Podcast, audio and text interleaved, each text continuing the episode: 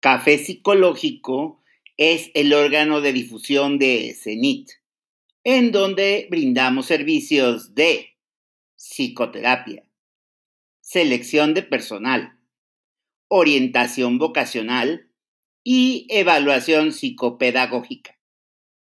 CENIT, dos ubicaciones en la Ciudad de México.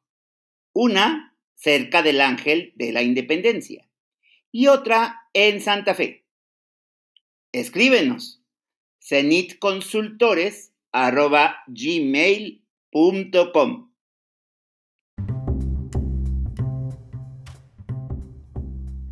Café Psicológico, temporada 2.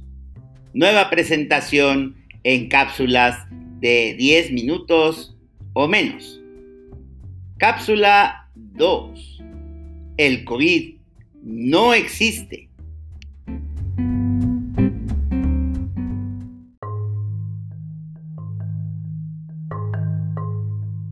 Esa cosa del COVID no existe. No se ve. Si no lo veo, pues entonces no existe. Si no le ha dado a nadie de mi familia, pues no existe. Tampoco debe existir si yo no conozco a nadie que se me haya muerto. Esas son puras inventos de, del AMDO, de no sé de quién, de, la conspiración internacional.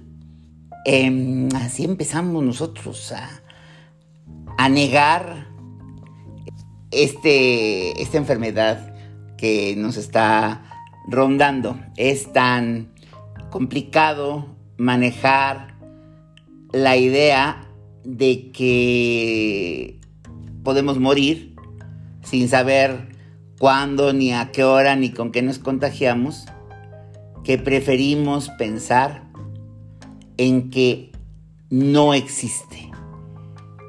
Y tenemos una serie de explicaciones para poder, ahora sí que amarrar esos pensamientos, como los que les acabo yo de, platicar y también pues eh, mediante algunas ideas pues la verdad de pensamiento mágico, pues comer cierta, cierto alimento, cierta fruta o cierta recomendada, eh, claro, en el WhatsApp de, de los tíos y las tías, ¿no? Ahí están recomendando cosas validadas científicamente y lo tomamos como, como una receta de cocina establecida y así, digamos que nos conviene pensar en ello. Entonces este es uno de los mecanismos que a pesar de lo avanzado, a pesar de que ya estamos en una etapa muy avanzada y que no se ve para cuando, pues ya no digamos termine, sino disminuya, nos conviene pensar en esto. Y a pesar de que lo, entre comillas, correcto nos dice, nos dicta que deberíamos ser unas personas muy racionales, pues la realidad es otra. Veámoslo nada más con el uso o la falta de el uso del cubrebocas. Desde el señor presidente de de nuestro país, México, que insiste en no usar el cubrebocas. Aquí sabemos que tiene una gran influencia sobre muchas personas. Lo que haga o deje de hacer, lo que diga o deje de decir, eso es. Eso se hace o eso no se hace. La verdad es que nos ayudaría mucho poniendo el ejemplo. Aquí la cuestión es que tenemos que asumir nuestra responsabilidad. Si sabemos el peligro que se corre, pues lo mejor que podemos hacer, en mi opinión, es ponernos nuestro cubrebocas por si sí o por si no. También aquí tenemos una serie de personas en la, en la calle que andan así, al final nada más voy aquí a la esquina y no me lo voy a, a poner. O yo, ¿por qué me lo voy a poner? Si soy bien macho.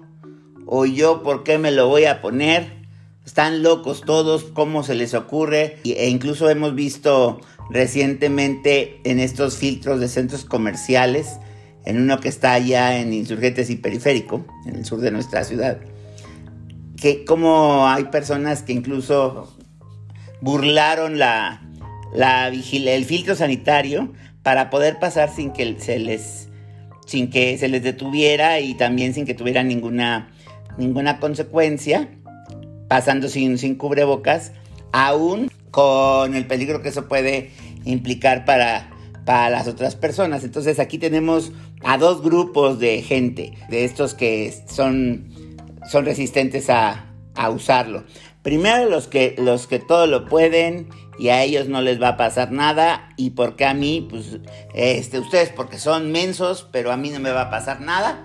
Y también está la otra gente eh, Contreras, que han de llevar la contraria. O sea, yo por qué lo voy a hacer si los demás lo hacen, porque son débiles, Y pues ahí, ahí no toman en cuenta a los demás, ni siquiera a su propia familia, porque en algún momento han de regresar a su casa y tristemente hemos visto muchos ejemplos de familias que han perdido a varios de sus integrantes, pues ya sea por, por mala suerte, la verdad, porque aquí también entra el factor suerte, y la otra es por una irresponsabilidad de alguno de, de sus miembros, tuvo contacto donde no, donde no debía, o y o no se puso su protección que se ha recomendado hasta el hartazgo, de repente nos quejamos de que